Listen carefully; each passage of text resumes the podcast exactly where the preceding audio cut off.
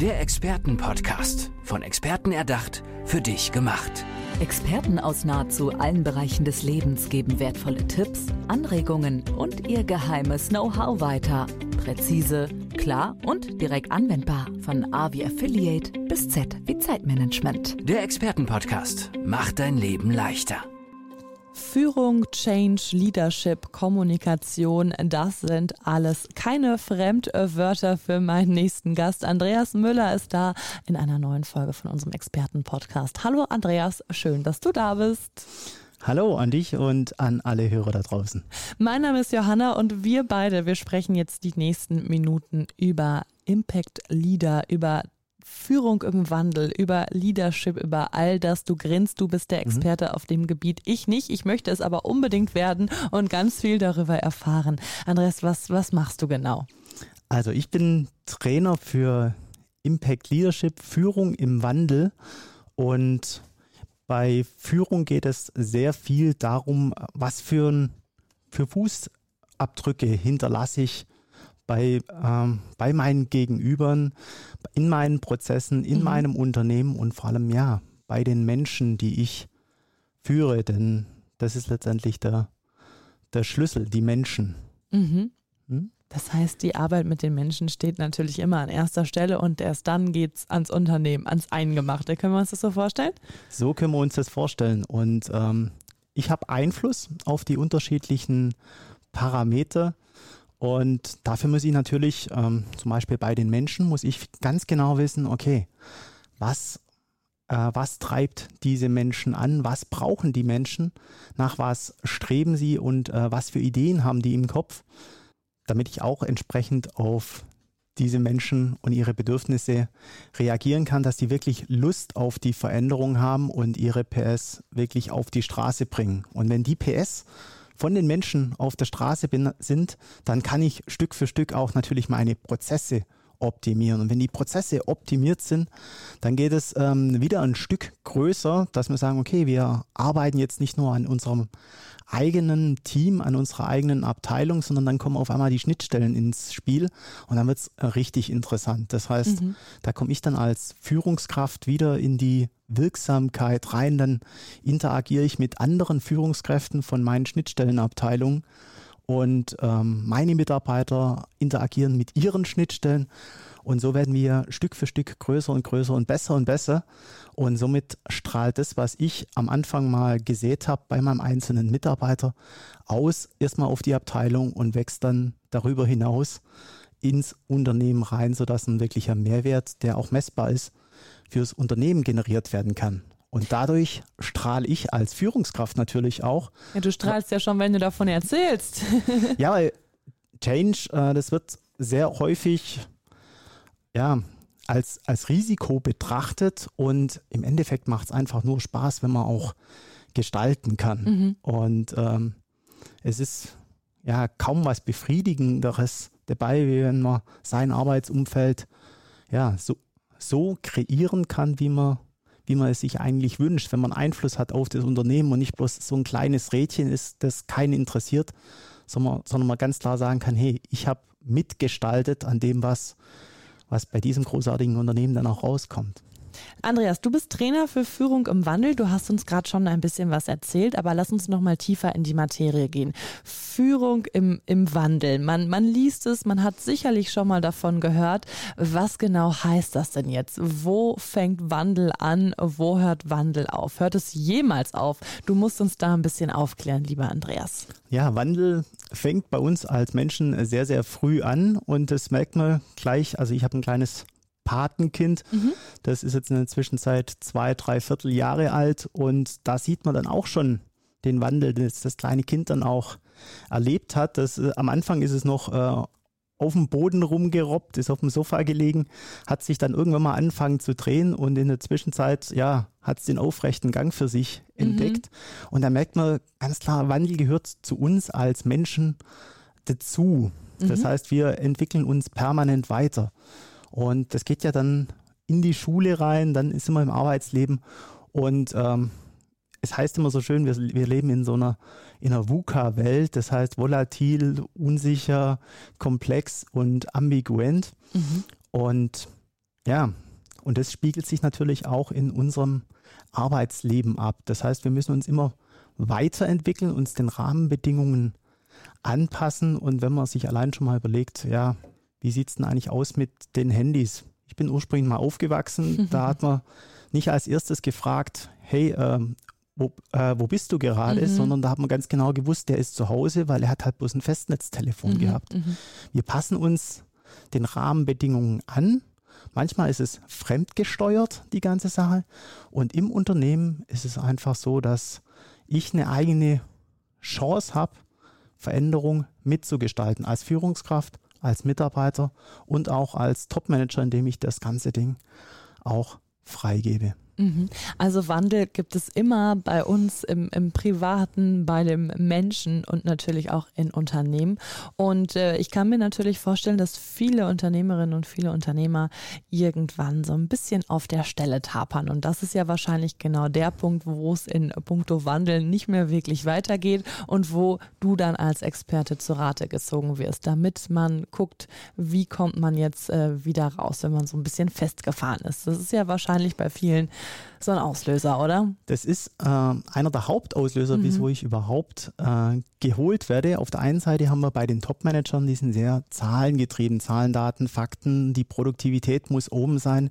Die Mitarbeiter müssen eigentlich permanent arbeiten und parallel dazu als Hobby wollen wir eigentlich die Verbesserung machen. Aber Verbesserung ist eben nicht nur ein Hobby, sondern das ist ein elementarer Bestandteil dieser Wandel.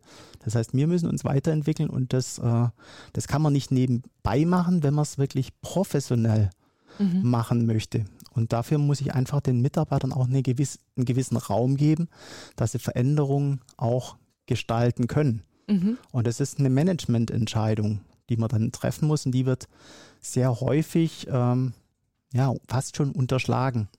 Und ähm, wir gehen in unseren Trainings dann wirklich so vor, was wollt ihr in einem Jahr, in drei Jahren erreichen und was ist notwendig, um diese Ziele auch realisieren zu können. Und dann definieren wir ganz klar, okay, wir brauchen so und so viel Raum für unsere neuen Projekte. Und ähm, dann wird auf einmal ein Raum geschaffen, wo Verbesserung passieren kann. Und von diesen Verbesserungen profitiert man dann einfach später.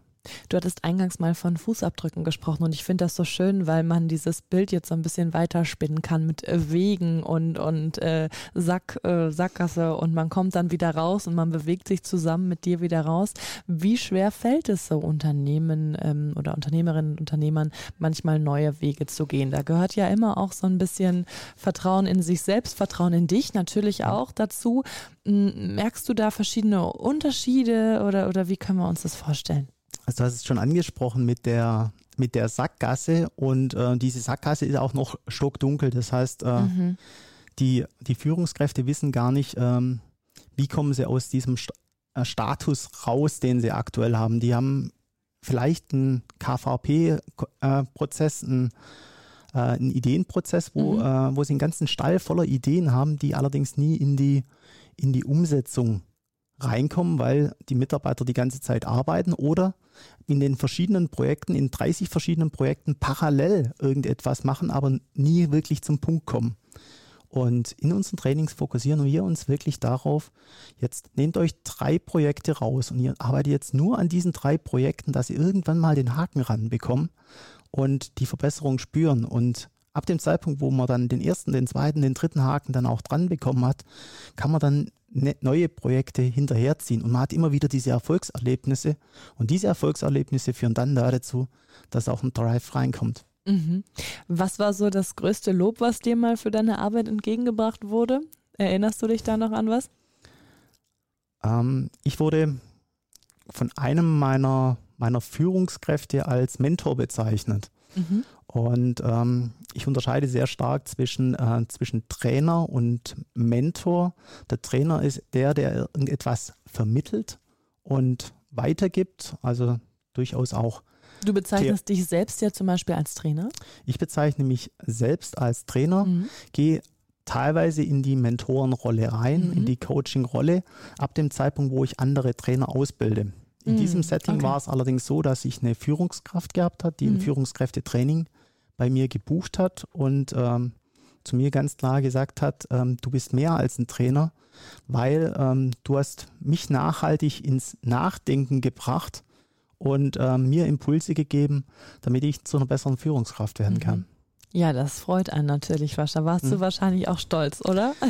da war ich auch stolz, ja. äh, insbesondere als er mich dann auch eingeladen hat in sein Team mhm. und ich von sogar zwei, zwei oder drei seiner Mitarbeiter das, die Rückmeldung bekommen habe, dass er ja, wie ausgewechselt war, mhm. als er aus dem Training gekommen ist. Und ja, der erste Kommentar war, ja, er ist wie ausgewechselt zurückgekommen. Am Anfang haben wir gedacht, ja, das legt sich wieder in ein oder zwei Wochen. Aber der hat es dann wirklich äh, über Monate durchgezogen und dann haben sie als, Führ äh, als Mitarbeiter dann auch gemerkt, okay, es ist ein neuer Zug dabei und ähm, da wollten sie auf den Zug, wollten sie auch mhm. aufspringen. Sie waren also auch wieder motiviert. Sie waren ähm, motiviert wie Bolle mhm. und äh, haben sich ja, mhm. richtig drauf eingelassen und ähm, auch richtig abgeliefert. Mhm. Also am Ende haben alle profitiert. Natürlich. Am Ende haben alle unterm Strich die Zahlen. Am Ende haben alle mhm. profitiert und sogar das Management hat es dann mhm. irgendwann mal gemerkt. Das heißt, ähm, von ursprünglich haben sie sich äh, vereinbart, dass man 10 Prozent der Zeit wirklich in die Verbesserung rein investieren mhm. kann und die sind sogar dann so weit gegangen, dass sie einen kompletten Mitarbeiter für Verbesserung abgestellt mhm. haben, weil sie gewusst haben, der Return on Investment, der ist sehr viel größer als das, was sie da verlieren, wenn sie in die. von Anfang an in Angriff nimmt, ne? Genau. Mhm. Äh, rätst du das generell jedem Unternehmen ähm, von Anfang an zu berücksichtigen, da schon so quasi präventiv ein bisschen zu arbeiten? Definitiv. Mhm. Also meine Oma hat damals schon gesagt, keine Arme, keine Kekse. Das heißt, äh, wenn du, Ratschlag, ja. wenn, wenn du irgendetwas haben möchtest, das heißt, wenn du Verbesserungen erzielen willst und du weißt, okay, du musst noch ein paar Schritte gehen, dann musst du auch die Konsequenzen mhm. tragen. Das mhm. heißt, es äh, bringt ja nichts, wenn du im Sommer äh, ein Sixpack haben möchtest, aktuell eine ziemliche Plauze vor dir herträgst und die Konsequenz nicht tragen möchtest, dass du vielleicht Sport machen mhm. solltest mhm. oder dich ein bisschen gesünder ernähren. Pommes Schranke weglässt am Abend, genau. genau, und äh, so, genauso ist es bei der Verbesserung. Mhm. Du kannst nicht äh, immer wieder das Gleiche tun und erwarten, dass irgendwas sich ändert dann. Mhm. Andreas, sehr schön. Erzähl uns noch gerne ein bisschen was über dich. Wir wollen dich natürlich auch noch äh, kennenlernen. Was bist du denn so ein Typ privat außerhalb deines Jobs? Außerhalb meines Jobs bin ich, ähm, ja, ich bin Motorradfahrer. Aha, was fährst du? Ich fahre eine Royal Enfield Himalayan. Mhm. Also eine. Ich habe keine Ahnung davon. Ich wollte einfach mal die Frage stellen. eine absolute Monstermaschine. Die äh, hat unglaubliche 26 PS. Mhm. Habe ich mir angeschafft, weil ich äh, vor Corona ins äh, Kaschmirgebirge fahren wollte in Indien. Wow, okay, das ist sehr spannend. Ähm, und diese Himalayan ist dafür geschaffen, dass sie halt auch über 3000 Meter Höhenmeter auch funktioniert. Ist für deutsche Verhältnisse komplett untermotorisiert, also bei 120 hört die dann irgendwann mhm. mal auf, mhm. auch zu beschleunigen. Ich wollte aber ja diese Erfahrung in Indien mitmachen aber Corona hat einen Strich durch die Rechnung gemacht. Corona hat einen Strich durch ja. die Rechnung gemacht. Mai 2020 wäre die Reise ja. gewesen, sechs Wochen. Ah, Kaschmirgebirge wow. und. Aber das heißt, es steht auf deiner äh, Bucketlist. Das musst du auf jeden Fall jetzt bald noch erleben. Es steht auf meiner Bucketlist drauf, ja. definitiv. Sehr schön. Also Motorradfahren, äh, schon mal ein Punkt. Was gibt es noch in deinem Leben?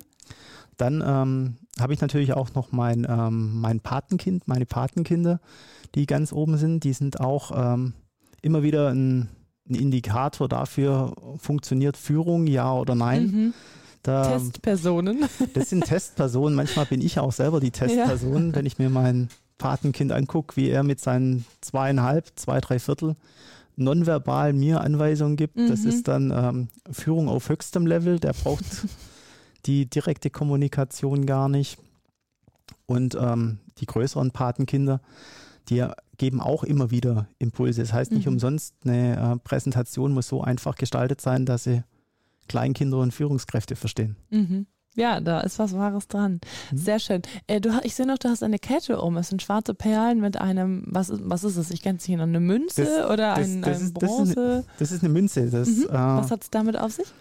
Ähm, das ist eine Kette, die habe ich äh, damals bei Tony Robbins gekauft.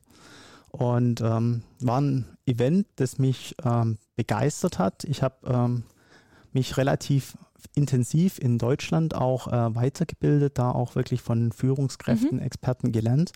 Und irgendwann habe ich mir mal überlegt, okay, du kannst auch gerne mal zum Original gehen mhm.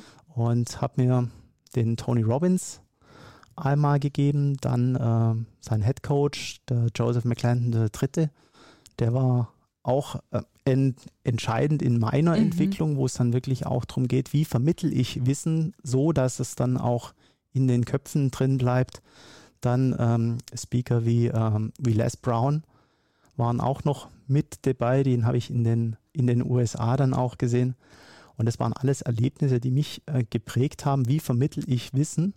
Und da ist es einfach äh, wunderschön, wie man dann auch sieht, was für unterschiedliche Methoden man mhm, verwenden mhm. kann. Ähm, je nachdem, was der Gegenüber gerade braucht, ist man eher, eher ruhig wie ein Les Brown, der einfach strukturiert mit seiner, äh, mit seiner Erfahrung die ähm, das Publikum fesselt. Oder ist man eher einer, der dann mal Energie reingibt in den Raum, äh, wie, ein, wie ein Tony Robbins, der dann einfach ja, Feuer gibt und, äh, und so seine Wirkung erzielt. Das heißt, du hast dir ganz viel Wissen angeeignet, hast mittlerweile ein Riesenrepertoire an, an eigenen äh, äh, Erfahrungsschätzen sammeln können und mhm. alle, die von deinem Wissen profitieren wollen, lieber Andreas, wie können die dich erreichen? Mich erreicht man äh, am besten über meine Homepage unter www.andreasmülleracademy.com also, wenn ihr ein bisschen Hilfe braucht, so einen kleinen Anschubser in die richtige Richtung, dann wendet euch an Andreas Müller. Er ist Trainer für Führung im Wandel. Vielen Dank, dass du heute da warst, lieber Andreas. Dankeschön. Der Expertenpodcast. Von Experten erdacht, für dich gemacht. Wertvolle Tipps, Anregungen und ihr geheimes Know-how. Präzise, klar und direkt anwendbar. Der Expertenpodcast macht dein Leben leichter.